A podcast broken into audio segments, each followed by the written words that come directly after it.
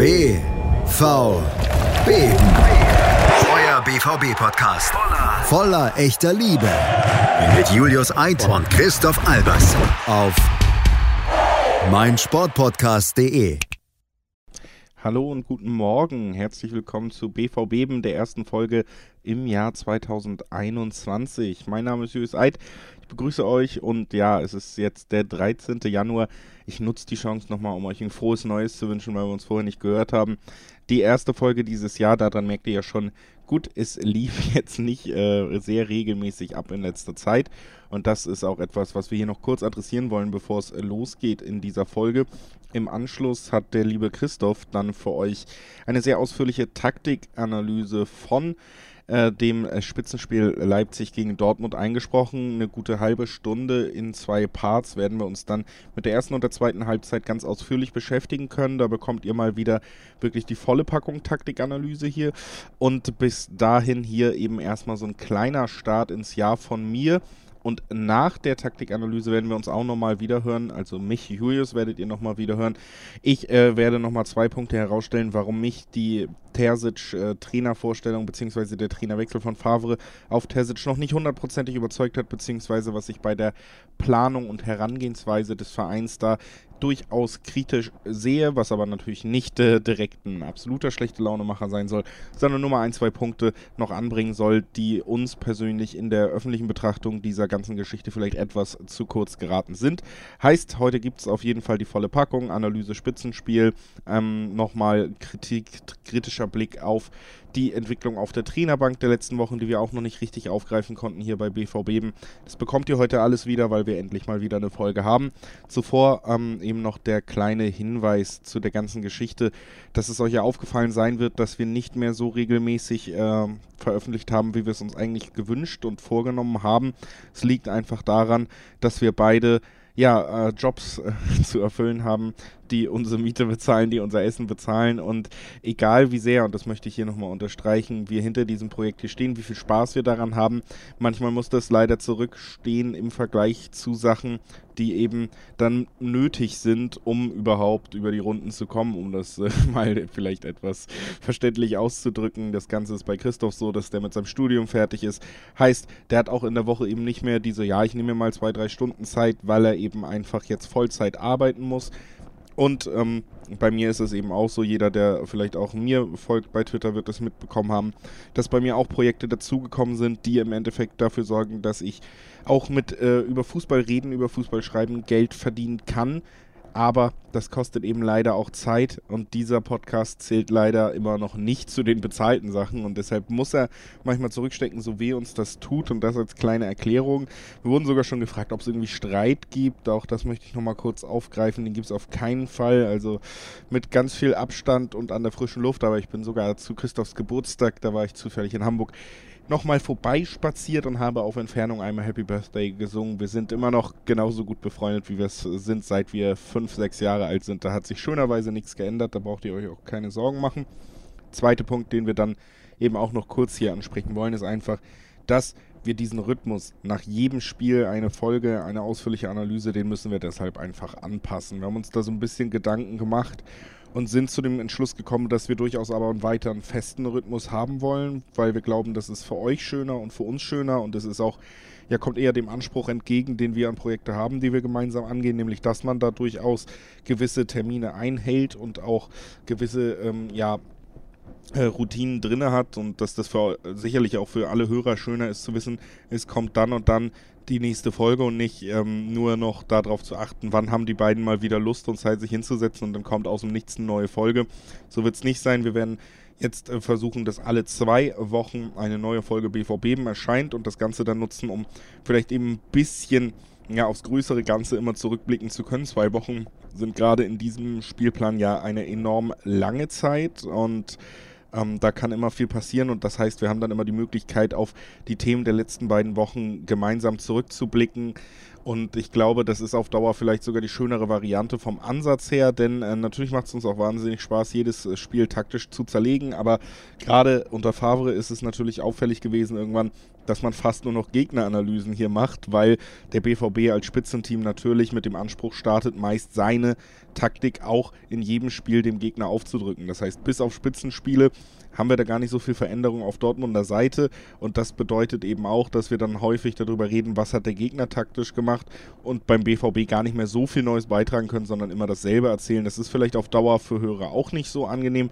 Jetzt haben wir die Möglichkeit immer ja direkt Entwicklung auch mit aufzugreifen, wenn wir eben nicht Spiel für Spiel reden, sondern dass wir nicht nur aktuelle Themen oder Themen der letzten Wochen aufgreifen können, sondern auch taktische Entwicklung der letzten Wochen. Und da gibt es vielleicht mehr Spannendes dann am Ende doch zu erzählen.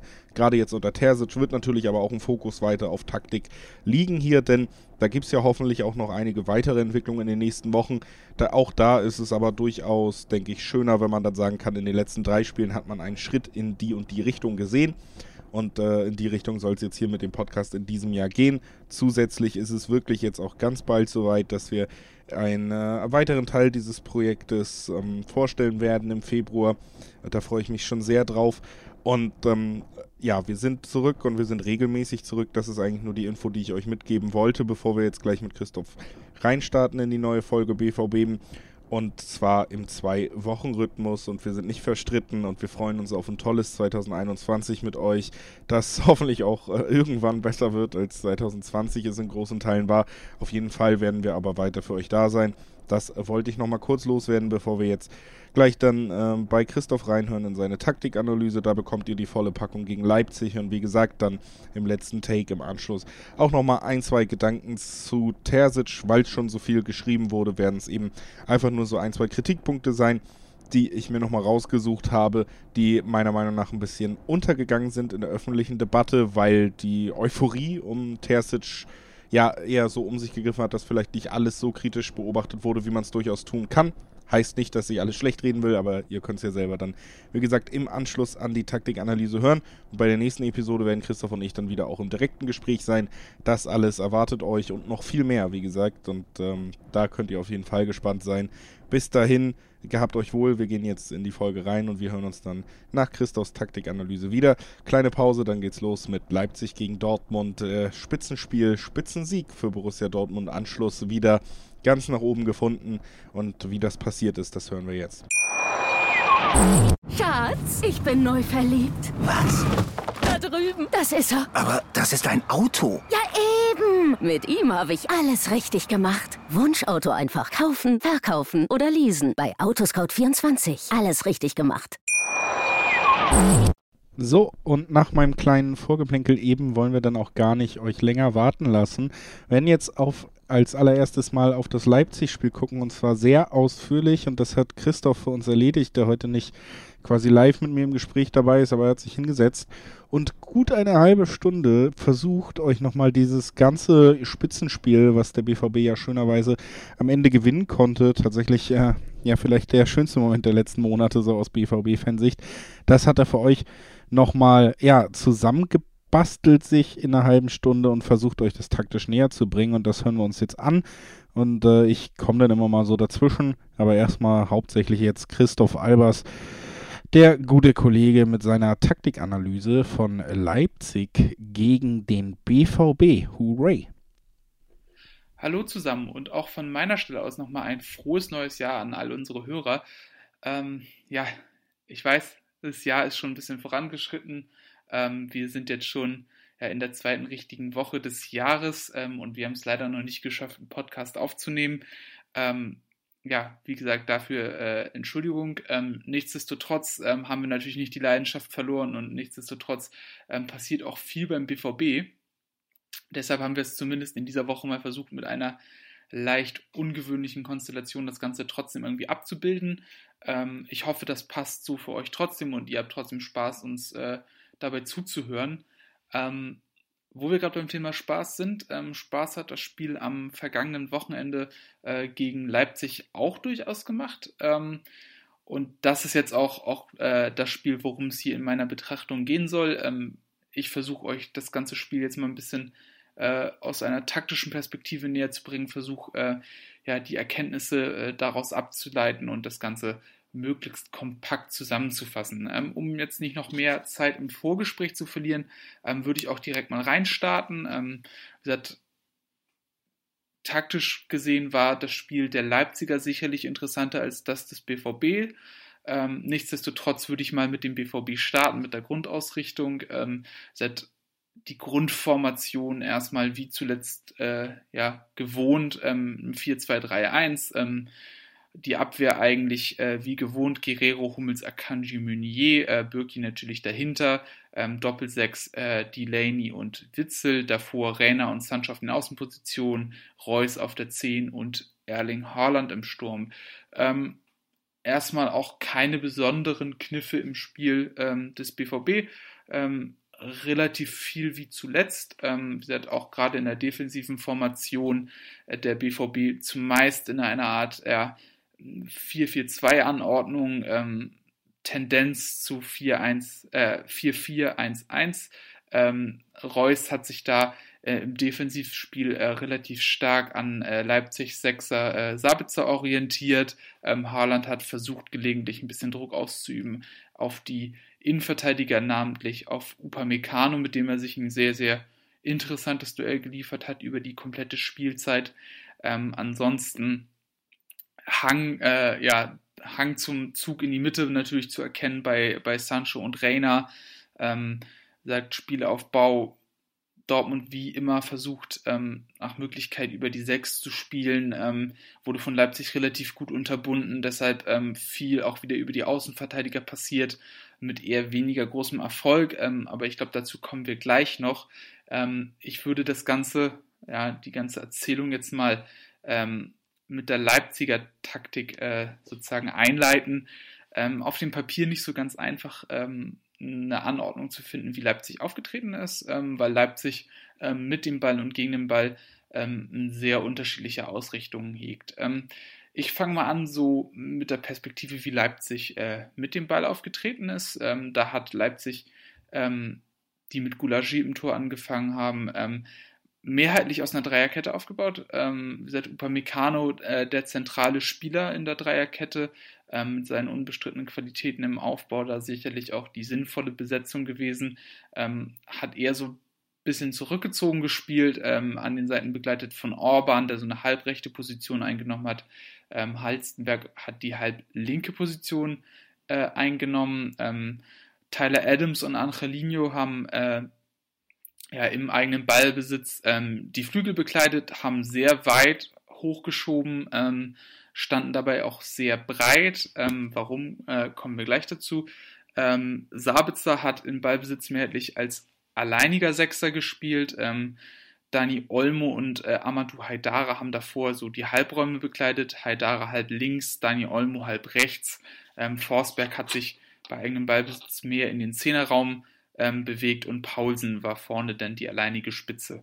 Ja, aus der Erzählung jetzt könnt ihr schon ungefähr äh, ableiten, wie Leipzig ähm, ja gerade wenn Dortmund Tiefstand gespielt hat. Ähm, seit, ähm, Upamecano war so der zentrale Aufbauspieler, ähm, Orban, Halstenberg leicht schräg davor. Ähm, haben so versucht, natürlich eine klare Überzahl im Aufbau zu schaffen, ähm, meistens alleine gegen Haaland. Somit war es eigentlich kein Problem, sozusagen die erste Linie des BVB zu überspielen. Wie schon vorher erwähnt, ähm, hat Reus mehrheitlich sich an, an Sabitzer orientiert, sodass äh, im Grunde ähm, Leipzig mit so einer Art ähm, Raute aufgebaut hat hinten, immer wieder diagonale Passlinien, auch da schon, ja, hat man gesehen, also diagonal schon von Upamecano zu Orban oder Halstenberg, äh, diagonal davor auch oft anspielbar gewesen, eben Sabitzer, wenn er sich von Reus hat lösen können. Ähm, Dortmund hat es so eigentlich im Prinzip nicht geschafft, ähm, die erste Linie im Spielaufbau, ähm, ja, äh, oder äh, den Spielaufbau von, von Leipzig da schon zu stören. Ähm, davor, das ist, glaube ich, so, so der Kern dessen, was Leipzig eigentlich vorhatte, ähm, war so eine Art Fünferlinie. Ähm, wie schon gesagt, Haidara und äh, Dani Olmo haben sich in den Halbräumen positioniert und nach Möglichkeit zwischen den Linien. Also vielleicht dazu Erklärung, die Halbräume wenn man sich das so vorstellt, ähm, sind äh, im Prinzip so zwischen den Innen- und Außenverteidigern äh, einer Viererkette. Und äh, wenn wir zwischen den Linien, ähm, von zwischen den Linien sprechen, meinen wir natürlich zwischen der Mittelfeldlinie und der Verteidigungslinie äh, des BVB in dem Fall. Ähm, also haben sie sich sozusagen genau in diesen Pockets da bewegt. Ähm, ja, Forsberg dagegen ähm, hat, sich, hat sich dann im Zehnerraum positioniert. Ähm, damit haben sie sozusagen ähm, drei Spieler in einem relativ zentralen Raum ähm, gestellt. An den Flügeln begleitet von Angelino und Tyler Adams, die, die bei kontrolliertem Ballbesitz Leipzigs meistens sogar auf der Höhe von eben diesen drei Spielern gespielt haben. Und ähm, das ist im Prinzip der richtig interessante ähm, die interessante Bewegung, äh, die Leipzig Spiel da auch irgendwo ausmachen sollte, nämlich dass es äh, für Borussia Dortmund sehr, sehr schwer ist, gleichzeitig diese drei Spieler im Zentrum wirklich aus dem Spiel zu nehmen und Druck auf die Außen auszuüben. So hat Leipzig immer wieder die Möglichkeiten gehabt, die Außenposition mit ins Spiel einzubinden. Ja, wenn Dortmund rüberschiebt äh, nach außen, um, um dann Druck auf Angelino oder Adams auszuüben, ko konnte oder hat Leipzig versucht, dann immer wieder entweder diagonal sozusagen äh, in die Halbräume einen Ball hinter die Kette zu stecken, ähm, um da ähm, einen der beiden Halbraumspieler ins Spiel zu bringen. Ähm, anderer Versuch natürlich dann, sie direkt äh, zwischen den Ketten da anzuspielen, sodass sie da aufdrehen und äh, dann wiederum Schnittstellenpass spielen können. Ähm, das hat allerdings äh, nicht so wahnsinnig gut funktioniert. Ähm, doch bevor ich darauf eingehe, vielleicht noch ein kurzer Blick auf Paulsen. Paulsens Rolle auch sehr, sehr wichtig für das Leipziger Spiel. Ähm, hat vor allem äh, sich immer wieder auf Höhe der Innenverteidiger bewegt, hat mit tiefen Läufen versucht, auch äh, Tiefe ins Spiel zu bringen äh, und den Raum zwischen den Ketten zu vergrößern. Eine sehr, sehr wichtige Aufgabe, die nicht so wahnsinnig glamourös ist. Da kommt man wenig in Ballbesitz, da hat man wenig Möglichkeiten, selbst mit dem Ball zu glänzen. Ähm, hat er aber für die Mannschaft übernommen. Ähm, Dortmund hat es allerdings, und das ist, glaube ich, das größte Lob, was man ihnen da aussprechen muss, ähm, sehr, sehr gut gemacht, haben das konsequent verteidigt, ähm, haben Leipzig ähm, keine Möglichkeit gegeben, sich im Zehnerraum oder in den Halbräumen zwischen den Ketten aufzudrehen, ähm, so dass im Prinzip Leipzigs Spiel eben dann den Ball in die Schnittstellen zu, zu äh, spielen, um äh, torgefährlich zu werden. Ähm, das hat überhaupt nicht funktioniert und ähm, das führte letztendlich auch dazu, dass Leipzig trotz äh, Feldüberlegenheit äh, in Halbzeit 1 ähm, im Prinzip gar nicht zu Abschlüssen gekommen ist. Ähm, in der ersten Halbzeit hat Leipzig sich 0,06 Expected Goals rausgespielt, ähm, was an der Stelle auf jeden Fall als, als Kompliment ähm, für die Dortmunder Defensive aufzufassen ist, die das wirklich mit großer Leidenschaft und Hingabe gemacht haben, ähm, allerdings auch ja nicht übermäßig stark getestet worden sind, weil Leipzig ehrlicherweise auch nicht so scharf und sauber im Passspiel war, wie man das vielleicht manchmal von ihnen gewohnt ist. Ähm, viele technische Fehler, viele leichte Abspielfehler. Also da fehlte auch einiges. Konnte man in der Gesamtbetrachtung auch ganz gut sehen. Beide Mannschaften mit einer relativ schwachen Passquote. Dortmund 77% Leipzig 82% Also das ist jetzt äh, kein Bundesliga-Top-Niveau gewesen in dieser Hinsicht. Was aber auch, und dazu kommen wir jetzt, ähm, mit der defensiven ähm, Vorgehensweise beider Teams zusammenhängt. Ähm, Leipzig ähm, ist, ist in der Hinsicht auch sehr interessant, weil sie defensiv ganz anders spielen als, als offensiv. Ähm, sie behalten im Prinzip auch nicht ihre Position bei. Ähm, defensiv bewegt sich Leipzig ähm, mehrheitlich in einer Art äh, 4-4-2-Anordnung. Ähm, wie gesagt, Forsberg verteidigt da auf jeden Fall neben Paulsen, ähm, versuchen beide die Innenverteidiger zu beschäftigen. Andrelinho ähm, war da äh, klar linkes Mittelfeld, ähm, Dani Olmo war im rechten Mittelfeld, Sabitzer und Haidara im Zentrum. Ähm, da haben sie gelegentlich ein bisschen variiert, haben nicht immer nebeneinander gespielt. Manchmal hat Haidara auch deutlich, deutlich vor Sabitzer gespielt, dass sie da auch eine Rautenform angenommen haben.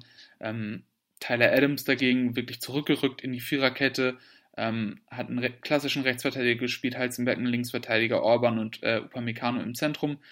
Ähm, Motiv dessen war ganz klar, dass man sich ähm, da an, an Dortmund orientiert, um, um Mann orientiert äh, pressen zu können. Ähm, Leipzigs Ziel war immer wieder, und das war gut sichtbar, den Spielaufbau äh, von Hummels wegzulenken, von Hummels den Ball rüberzuschieben, sozusagen ähm, durch, durch das Anlaufverhalten zu Akanji und ähm, das, das erklärte Pressingopfer, und auch das war relativ offensichtlich, war äh, Thomas Mounier.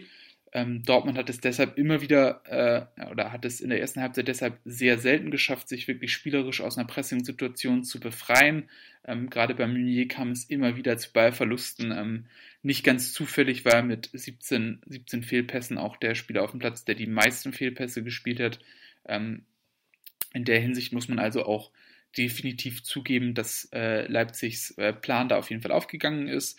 Ähm, was man da auch sagen muss, gerade in der ersten Halbzeit hat äh, Dortmund sich sehr wenig äh, ja, erarbeiten können, ähm, hatten große Probleme im Spielaufbau, der, der Ball war sehr schnell weg, ähm, haben sich tatsächlich auch ja, 0,00 Expected Goals in der ersten Halbzeit herausgespielt, also war sehr wenig, war von Dortmunder Seite aus ja, sehr kampf- und defensiv äh, orientiert, ähm, ohne offensiv irgendwie glänzen zu können, ähm, haben Reiner und, und Sancho nicht wirklich ins Spiel bringen können, genauso wenig wie Haaland. Ähm, auch lange Bälle hinter die Kette von Leipzig haben, haben nicht funktioniert, obwohl man da mit Haaland, der sicherlich auch einen vielversprechenden Spieler hatte. Ähm, auch da muss man vielleicht sagen, dass, dass Haaland ähm, mit seinem Tempo allerdings ähm, auf einen Gegenspieler getroffen ist, der ihm da in, in sehr wenig nachsteht. Ähm, beide waren äh, jeweils die schnellsten Spieler auch in dem Spiel für ihr Team.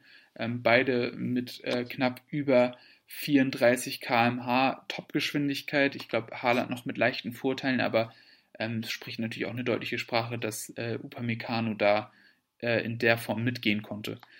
Ähm, nichtsdestotrotz muss man das auf jeden Fall kritisieren, dass äh, Dortmund äh, da sehr, sehr wenig im Spielaufbau hervorgebracht hat. Ähm, Doppel 6 wurde da gut aus dem Spiel genommen. Ähm, da waren vor allem eben äh, Sabitzer und Haidara im Wechsel immer wieder gut dran. Ähm, hat Leipzig extrem gut gemacht. Ähm, aber Dortmund auch, wie gesagt, nicht besonders gut. Ähm, Haben es auch nicht geschafft, da ähm, ja, in der Tiefe Anspielstation zu bieten. Ich glaube, da wären gerade äh, Reina und Sancho gefordert gewesen, sich sich da von ihren Gegenspielern zu lösen und ähm, sich vielleicht ähm, im Rücken von, von Haidara oder Sabitzer so zu positionieren, dass sie anspielbar wären, hat, hat leider nicht funktioniert. Ähm, wenn wir nochmal kurz ähm, auf Leipzig Spielaufbau äh, gucken, ähm, konnte man gut sehen, ähm, wie gesagt, Fokus auf, auf diagonale Pässe äh, im Spielaufbau, um, um Linien zu brechen. Ähm, Leipzig verwendet da immer wieder gern das, das allseits beliebte äh, Steil-Klatsch-Prinzip, also ähm, erst ein steiler Pass, um die Linie zu brechen, dann ähm, äh, ja, klatschen lassen, um die nachrückenden Spieler wieder mit ins Spiel zu nehmen und um wieder immer mehr Spieler auch vor dem Ball zu haben als mögliche Anschlussstation. Ähm, war gut sichtbar dazu, ähm, wie gesagt, auch auch die klassische Ausrichtung ähm, mit Breite im letzten Drittel, etwas, was, was Borussia Dortmund auch insbesondere immer wieder abgeht. Ähm, das macht Leipzig sehr, sehr gut, dass sie da eben auch Breite im letzten Drittel schaffen, ähm, um den Gegner da auch, auch wirklich beschäftigen zu können ähm, und um auch eben diese Halbräume und den Zehnerraum äh, freispielen zu können, ähm, um von da aus gefährlich werden zu können. Das insbesondere hat natürlich jetzt nicht geklappt, ähm, ist aber die Überlegung, die in der Theorie zumindest dahinter stand. Ähm, zum Spielverlauf der ersten Halbzeit muss man, glaube ich, nicht mehr allzu viel sagen. Ähm, viele äh, Chancen sind da einfach nicht entstanden. Sind Abschlüsse, glaube ich, ein sehr harmloser Abschluss von Pausen, ein harmloser Abschluss von Dani Olmo. Äh, und das, das soll es dann auch gewesen sein. Ähm, die zweite Halbzeit war da dann schon ein bisschen anders. Ähm, man hat gemerkt, dass ähm, beide Teams sich ein bisschen von ihren taktischen Zwängen befreit haben.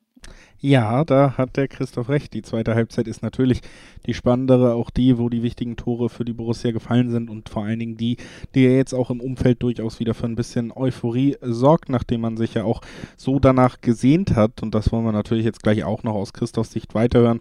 Ich mache nur hier die kleine Pause jetzt einmal, habe ihn unterbrochen, damit wir ihn dann gleich nach der Pause direkt weiterhören. Da kriegt ihr dann auch gar nicht groß von mir das Gesabbel, sondern ähm, wir können weiter Christoph zuhören, wie er das Spiel eben auch äh, taktisch gesehen hat. Ich glaube, die zweite Halbzeit, die Umstellung Leipzigs, das ist der ganz große Knackpunkt gewesen und deswegen wird das jetzt nochmal richtig spannend. Äh, deswegen die kleine Pause, um euch am Ball zu halten.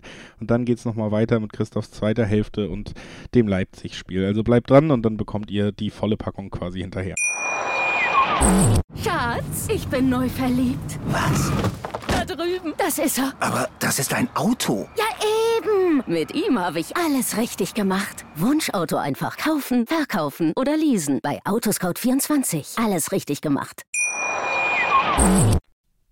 Ähm, dass da dann sich, sich auch mehr Räume ergeben haben. Ähm, beim BVB gab es dann ja inzwischen auch schon eine personelle Änderung. Ähm, Emre Can ist, ist reingekommen für den äh, leider schwer verletzten Axel Witzel. An dieser Stelle auch nochmal äh, gute Besserung an den Belgier. Ähm, mit, mit diesem personellen Wechsel hat sich natürlich auch die Statik des Spiels von Borussia Dortmund ein bisschen verändert. Witzel eher so der Spieler ähm, für Ballkontrolle, der, der ein bisschen pressingresistenter ist. Ähm, Jan so ein bisschen ja, die hemdsärmeligere Ausführung ähm, mit ein bisschen mehr Dynamik, ein bisschen mehr ähm, Esprit nach vorne vielleicht auch, aber ohne die große technische Sauberheit, äh, Sauberheit was sich natürlich dann irgendwo auch ja, in Ballverlusten wiedergespiegelt hat, ähm, war natürlich dann auch nicht unbedingt vorteilhaft, ähm, wenn man an den Spielverlauf der ersten Halbzeit zurückblickt, aber ähm, hat trotzdem ähm, dem Spiel nicht unbedingt schlecht getan. Ähm, an der Stelle muss ich vielleicht auch nochmal sagen, dass ähm, Rejan ein sehr gutes Spiel gemacht hat aus meiner Sicht. Ähm, von daher ähm, war das vielleicht auch nicht die große Schwächung. Ähm, aber wie schon versprochen, ähm, blicken wir mal in die, ähm, in die zweite Hälfte. und da war so der erste Schlüsselmoment sicherlich das 1 zu 0. und wenn man sich so die Entstehung des 1 zu 0 anguckt, ist es auch schon relativ interessant. Ist ein Einwurf aus der eigenen Hälfte. Meunier führt ihn auf der rechten Seite aus. Und da schafft es Haaland tatsächlich mal, und das ist wirklich sehr wichtig in dem Zusammenhang, ähm, den Ball gegen äh, den herausrückenden Halstenberg zu behaupten. Und man sieht, dass in dem Zweikampf äh, Upamecano und Orban ähm, sich eher nach hinten absetzen, um die Tiefe zu sichern, aber keiner ist direkt an Reus dran. Und ähm, Haaland schafft es äh, mit einem guten ersten Kontakt, ähm, sich aufzudrehen, ähm, sich nach vorne zu drehen, dann Reus anzuspielen, dann kommt ähm, aufgrund der, der ja, äh, widersprüchlichen Vororientierung äh, Upamecano nicht in den Zweikampf gegen Reus ähm, und Haaland ähm, löst sich dann auch auch von Halzenberg relativ leicht, der einfach nicht mehr hinterherkommt. Und dann äh, sieht man ganz gut, sind es eben drei Dortmunder, also Reus, Haaland und Sancho, ähm, auf zwei Leipziger, die noch eingreifen könnten, Orban und ähm, Adams. Orban schiebt ja mehr oder weniger halbherzig auf Haaland, der legt gut in den Rückraum, Reus brillant mit der Hacke weiter. Ähm, Adams ist inzwischen zu ihm eingerückt, kann deshalb nicht mehr eingreifen ähm, als, als Sancho hinten am zweiten Pfosten an den Ball kommt, ähm, der verwertet sauber. Ähm, einerseits sicherlich da äh, ein, taktischer Fehler äh, der Leipziger Hintermannschaft, eben, dass sie, dass sie einerseits ähm, keine Zuordnung zu Marco Reus gefunden haben. Ich glaube, das ist so der wichtigste Punkt, dass weder Upamecano ähm, noch Orban sich wirklich äh, Richtung Reus orientiert haben, wahrscheinlich weil sie nicht damit gerechnet haben, dass äh, Haaland sich so schnell äh, im Zweikampf gegen, gegen Halzenberg äh, aufdrehen kann. Ähm, da sicherlich auch problematisch, dass, ähm, dass Halzenberg den Zweikampf da in der Form ähm, verliert, ist aber sicherlich auch einfach der individuellen Klasse von Erling Haaland geschuldet, der mit seiner Physis natürlich sehr schwer in den Griff zu bekommen ist, auch wenn Halzenberg da auch einiges entgegenzusetzen hat. Ähm, danach ist es extrem schwer zu verteidigen, weil Dortmund das mit super hohem Tempo spielt. Ähm, allerdings muss man auch sagen, finden, finden Adams und äh, Orban keine gute Zuordnung. Ähm, ich glaube, dass, dass ähm, Orban da wahrscheinlich am ehesten noch versuchen hätte können, ähm, Haaland so zu attackieren, dass er Reus nicht anspielen kann. Ähm, Adams hätte vielleicht einen Kompromiss gehen können zwischen zwischen Reus und Sancho, aber letztendlich war die 3 gegen 2 Situation auch, auch nicht mehr wirklich gut aufzulösen für Leipzig. Von daher ähm, ist der Fehler auf jeden Fall vorher zu sehen. Ähm, und von da an ähm, war es ein ganz anderes Spiel. Ähm, also das 1 zu 0 war wirklich ein absoluter Knackpunkt ähm, und ähm, darauf hat, hat Nagelsmann dann auch reagiert hat in der 61. Minute, also gut fünf Minuten äh, nach dem Tor, ähm, Sörlot für Forsberg und Klostermann für Sabitzer gebracht. ähm, hat seine Formation verändert, ähm, von Dreieraufbau jetzt auch in Ballbesitz ähm, zum Aufbau aus einer Viererkette. Ähm, Klostermann hat da, da die Rolle eingenommen. Ähm, Adams hat, äh, hat sich ins Zentrum gezogen neben, neben Haidara und dann wirklich vorne drin mit äh, Sirlot und Paulsen wirklich zwei Brecher, zwei Spieler, die die Innenverteidiger der Dortmund, äh, die Dortmunds Innenverteidigung richtig beschäftigen sollten, ähm, auch, auch äh, Anspielstationen ähm, für hohe Bälle sein sollten. Also auch da nochmal der Versuch, die Dortmunder Defensive, ähm, die bis dahin sehr wenig gefordert war, nochmal auf eine ganz andere Art und Weise zu fordern, nochmal anders zu beschäftigen. Ähm, ich glaube, das ist ein, ein durchaus legitimer und sinnvoller Versuch, ähm, weil die Dortmunder Hintermannschaft sich natürlich auch auf eine gewisse Spielweise der Leipziger eingestellt hat. Ähm, jetzt vor allem auch zumindest in dieser Phase, wo es dann zwei Stürmer auf zwei Innenverteidiger sind, auch keinen numerischen Vorteil mehr. Ähm, eine, recht, recht gute, nachvollziehbare Lösung. Ähm, nichtsdestotrotz hat man auch gemerkt, dass der Leipziger Spielaufbau dadurch nicht einfacher geworden ist, weil sie natürlich hinten ähm, die Überzahl um 1 reduziert haben. Das heißt, dass es äh, für sie nicht mehr so leicht war, sich äh, durchzuspielen. Ähm, man muss da sicherlich auch sagen, dass jede Mannschaft nach, nach so einer gravierenden Umstellung vielleicht dann auch ein paar Minuten braucht, um sich wirklich zu finden, trotz der großen Flexibilität, die diese Mannschaft grundsätzlich hat. So, ähm, deshalb war auch, auch direkt nach diesem Wechsel noch, noch kein ja noch kein nachhaltiger Effekt zu spüren. Ähm, und dann muss man auch, auch äh, Terzic an der Stelle einfach mal loben. Ähm, der hat auch relativ schnell reagiert, ähm, hat in der 69. Minute ähm, gewechselt, hat äh, Sagadu äh, für die Lane gebracht, hat damit auf Dreierkette umgestellt, um wieder hinten auch, auch eine numerische Überzahl zu schaffen. Ähm, auch sicherlich um Hummels, der ja gerade auch ja, ähm, mit dem, mit dem Tempo, äh, das äh, Serlo durchaus hat, zum Beispiel auch in Probleme kommen könnte, um, um ihn da ein bisschen zu schonen. Ähm, so konnte man dann eine relativ klare Mann-zu-Mann-Zuordnung treffen, ähm, ohne in Unterzahl zu geraten.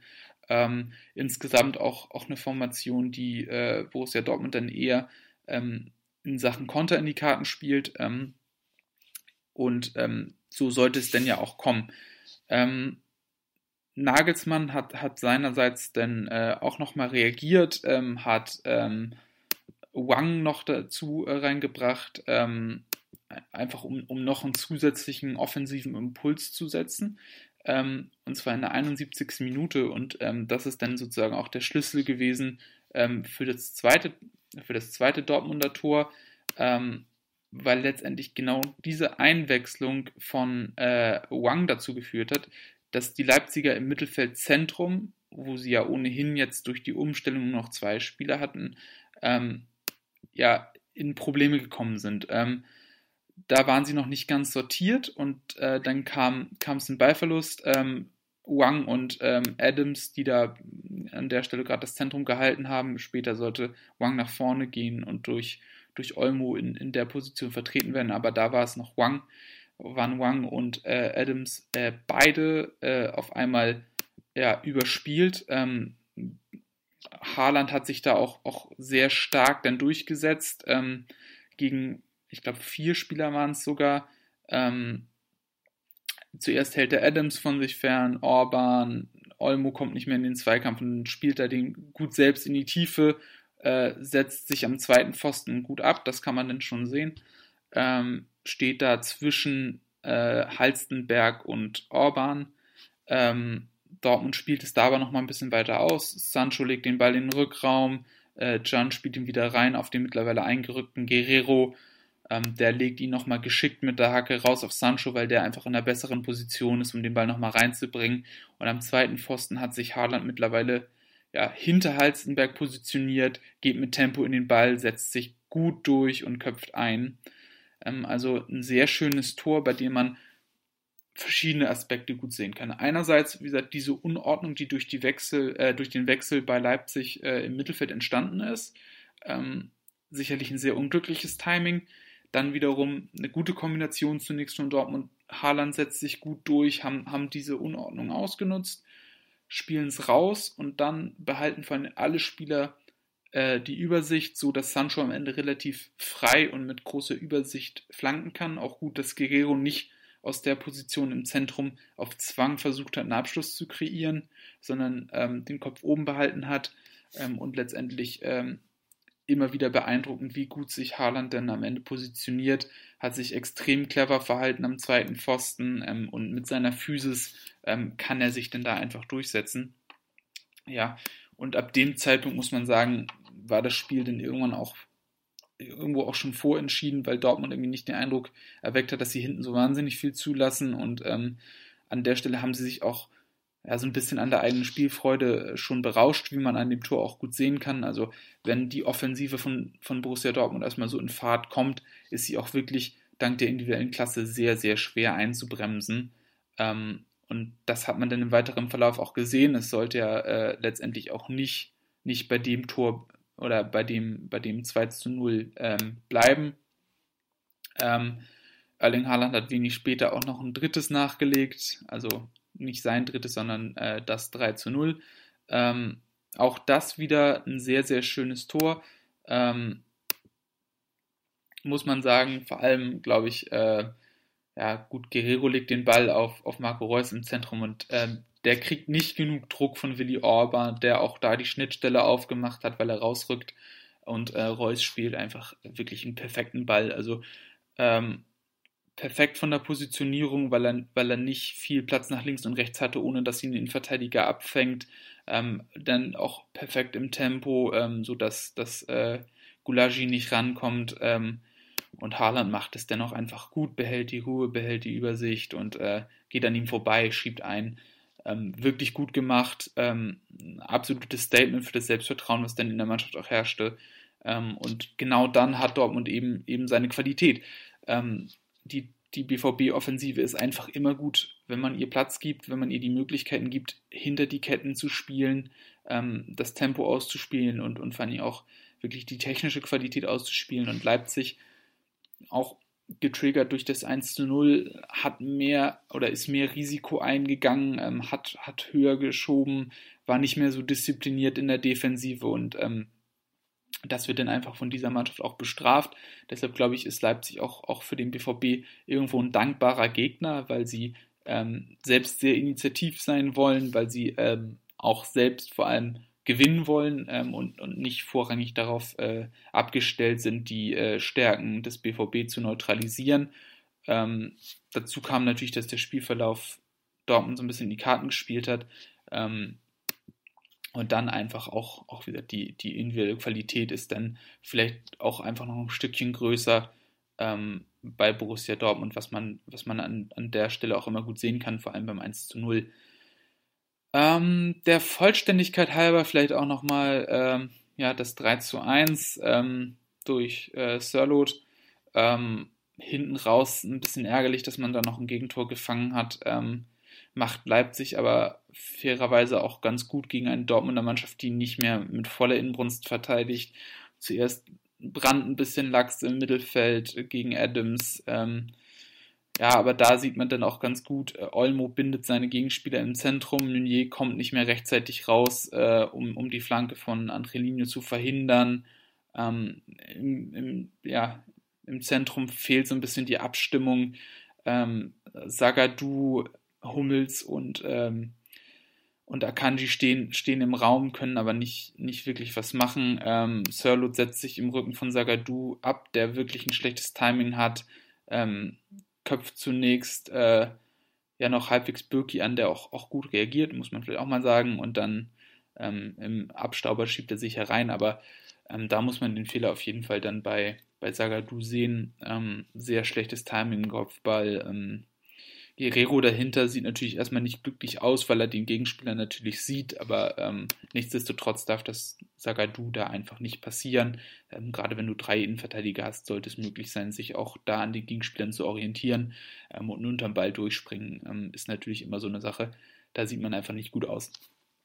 Nichtsdestotrotz, um, um das jetzt auch mal zu einem Ende zu bringen, ähm, ein verdienter Sieg, einfach aufgrund der besseren Chancen, ähm, nicht unbedingt aufgrund der besseren Spielanlage. Ich glaube, gerade in, in, der ersten Halbzeit war Leipzig die bessere und dominantere Mannschaft. Ähm, der BVB hat sich sehr, sehr schwer getan, ähm, brauchte erstmal sozusagen das erlösende 1 zu 0, um dann auch im weiteren Spielverlauf vermehrt Räume vorzufinden, die man dann eben reinspielen kann. Ähm, da hat der BVB einfach seine Stärken, da hat er mit, mit Haaland, Sancho, Reus ähm, und auch Reiner, der an diesem Tag nicht so wahnsinnig viel glänzen konnte, aber auch mit diesen Spielern einfach das nötige Material, um da reinzugehen. Ähm, und ähm, wenn der BVB erstmal in den Fluss kommt, ähm, mit Selbstvertrauen spielt, dann sind sie einfach sehr schwer aufzuhalten. Ähm, so dass ich so zusammenfassend einfach sagen würde, dass es ähm, in erster Linie ein Sieg der individuellen Qualität war. Ähm, es war nicht, nicht ausgecoacht, es war nicht überlegen, aber es war einfach ein Sieg der individuellen Qualität, über die diese Mannschaft einfach verfügt ähm, und die sie auch, auch immer wieder mal abrufen kann. Leider nicht, nicht in der Konstanz, wie wir uns das alle wünschen würden, aber ähm, sie ist dazu in der Lage, immer wieder solche Spiele hervorzubringen gegen eine Leipziger Mannschaft, die gerade in der ersten Halbzeit sehr gut eingestellt war, die in der zweiten Halbzeit aber auch ein wenig den Faden verloren hat, die, glaube ich, ähm, von den Wechseln nicht zwangsläufig profitiert hat. Ähm, ich habe ja auch gut, ich denke, gut dargelegt, ähm, an welchen Stellen die Wechsel denn eben ähm, eher negative Wirkungen entfaltet haben.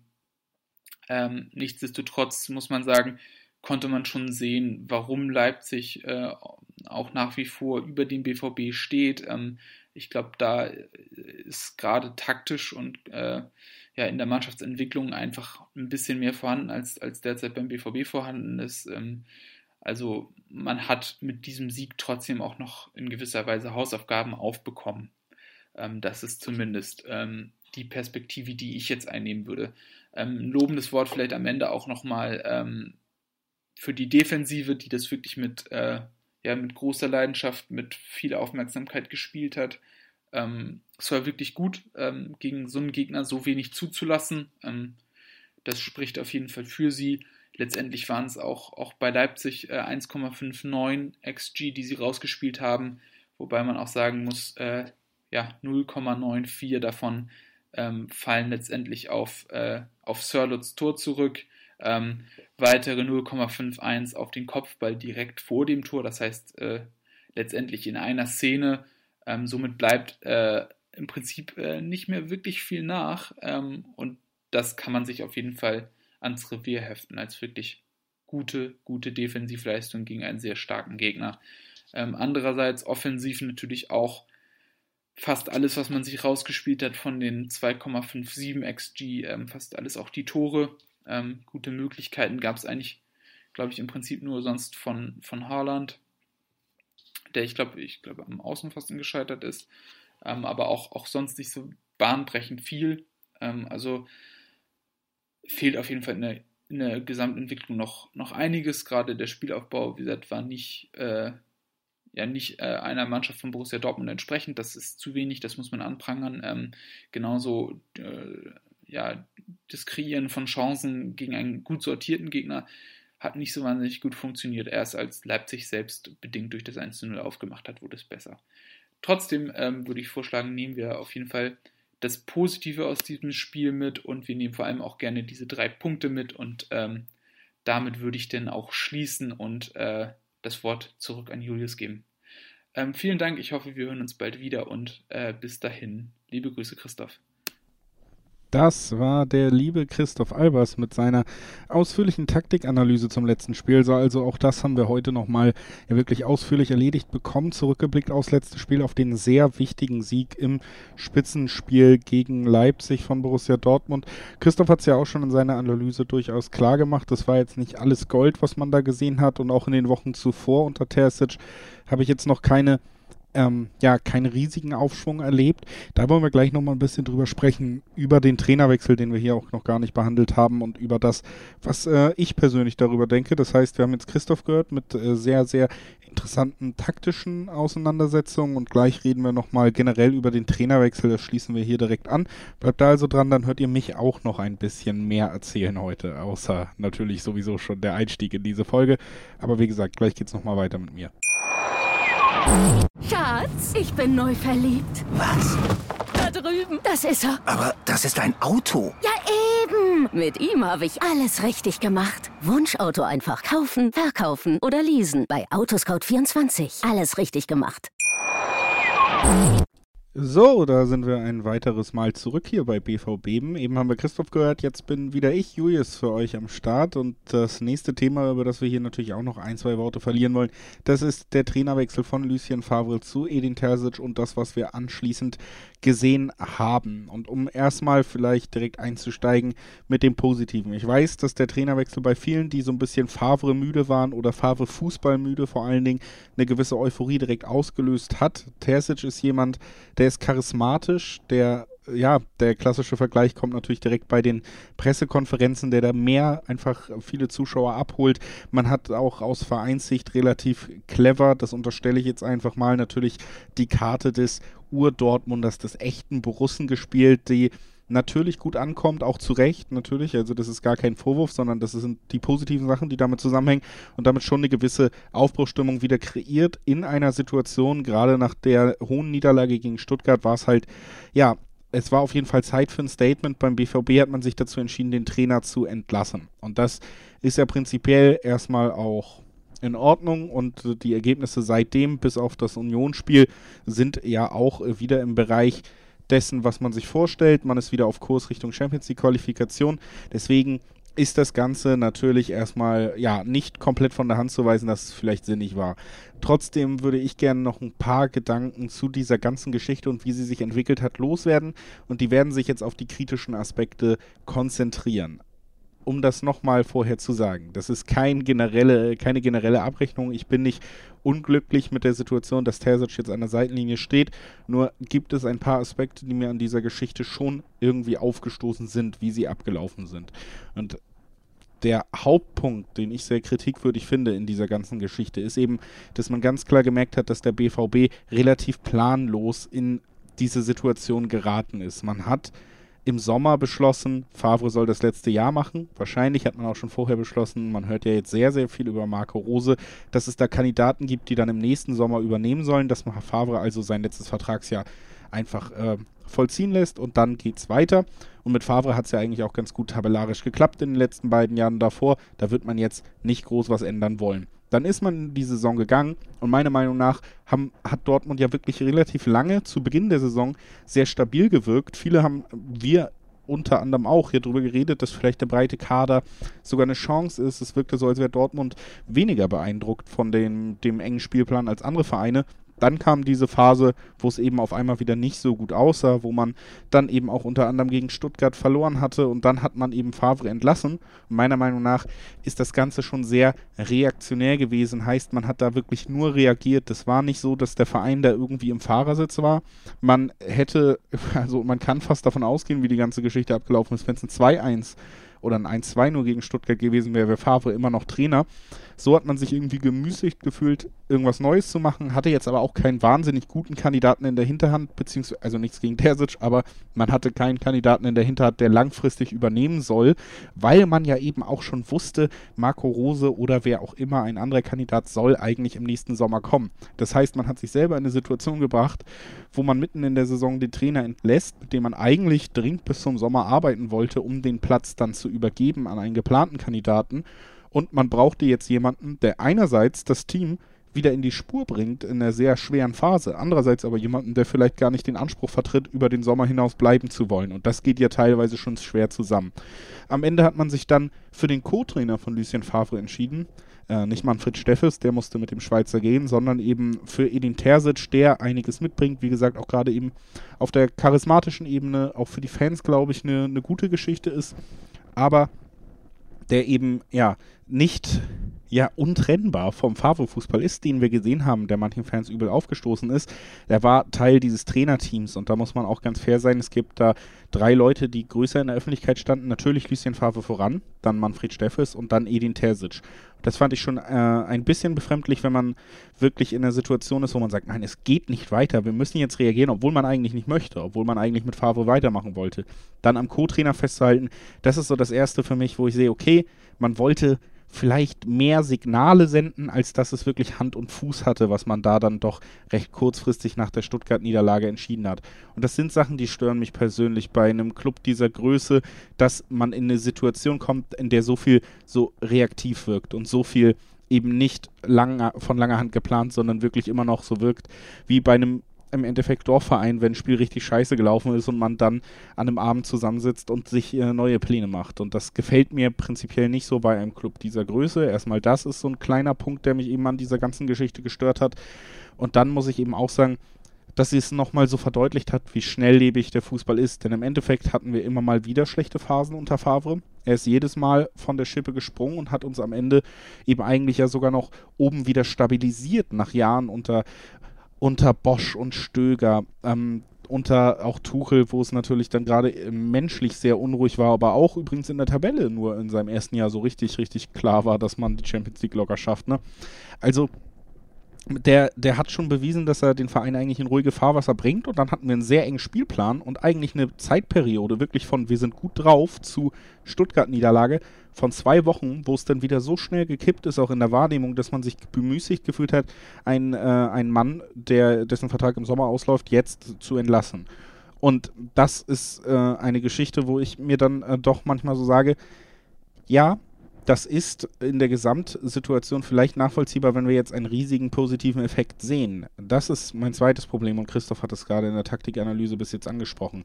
Ich sehe diesen riesigen positiven Effekt leider unter Terzic noch nicht. Man sieht, dass eine, ja, eine vertikalere Spielweise integriert werden soll. Man sieht, dass man versucht, das Spiel durch Eigeninitiative, heißt höheres Pressing zum Beispiel eben auch und schnelleres Umschaltspiel, dass man das Spiel wieder ein bisschen beschleunigen will.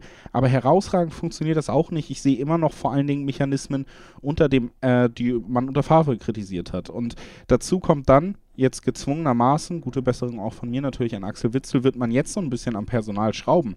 Aber auch beim Personal hat Terzic als neuer Trainer ja gar keine neuen Entscheidungen getroffen, sondern genau an dem festgehalten, was Favre immer vorgeworfen wurde, dass da Spieler wie Meunier, wie Witzel unhinterfragt jedes Spiel machen, unter ihm auch. Das ist halt eine Geschichte, wo ich dann sage, gut, war denn dieser Trainerwechsel, war es nötig, dass jemand, ähm, den ich zumindest menschlich für tadellos hält, seinen Job verliert, wenn der positive äh, Wirkungstreffer sozusagen erstmal noch ausbleibt? Das ist so die Frage, die sich bei mir bei diesem Trainerwechsel immer noch stellt und zumindest ich werde dieses leichte Gefühl nicht los, dass auch unter Favre noch ein Aufschwung wieder gefolgt wäre. Jetzt ein im Endeffekt das positivste Erlebnis, das Beste, was wir unter Terzic gesehen haben, war die zweite Halbzeit gegen Leipzig. Und das war ein Spiel, wo sich auch Favre immer sehr gut geschlagen hat. Unter Favre ist äh, Dortmund das beste Team gegen die Top-Mannschaften der Liga gewesen, wenn man sich das seit seinem Antritt anguckt. Also da lagen ja nie die Probleme. So, und die Probleme, die es immer gab, die lagen in Spielen gegen Bremen, gegen Union Berlin und die haben wir jetzt unter Terzic auch gesehen. Ich habe keine große Aufbruchstimmung gesehen auf dem Feld. Ich weiß, dass er charismatisch ist, ich weiß, dass er es emotional vielleicht auslöst und ich hoffe generell für den Verein und für alle Spieler und für uns als Zuschauer, dass sich diese Positivität auch durch den Sieg jetzt gegen Leipzig, durch den Sieg gegen Wolfsburg, dass sich das fortsetzt und dass wir da drauf aufbauen können und dass der Fußball wieder schöner wird. Aber ich würde halt einfach, es fällt mir schwer im Moment, weil ich nicht so viele Veränderungen sehe, zu sagen, das hätten wir unter Favre auf keinen Fall mehr erleben können. Und das erstens diese Ungeplantheit der Kündigung und zweitens die Auswirkung des Trainerwechsels, der mir ein bisschen halbherzig erscheint, eben der Co. von ihm und eben jemand, der durchaus, und das äh, ja, darf man einfach nicht vergessen, egal was jetzt gesagt wird, natürlich mitgetragen hat, was wir da auch fußballerisch in den letzten zweieinhalb Jahren gesehen hat.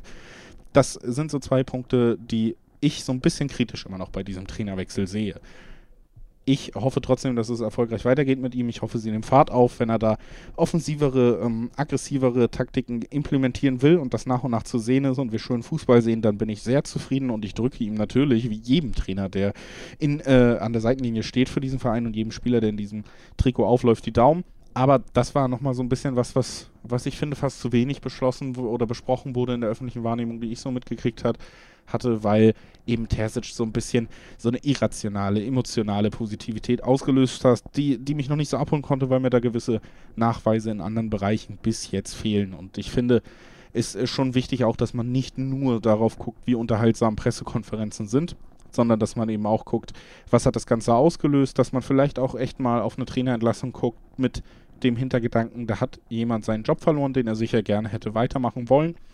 Und äh, unter den Aspekten, denke ich, kann man da durchaus auch einige Sachen kritisieren. Nicht aus Spaß oder sonst was, sondern wir sind alle sehr involviert bei diesem Verein und deswegen kritisiert man jeden Tag wahrscheinlich als Fan.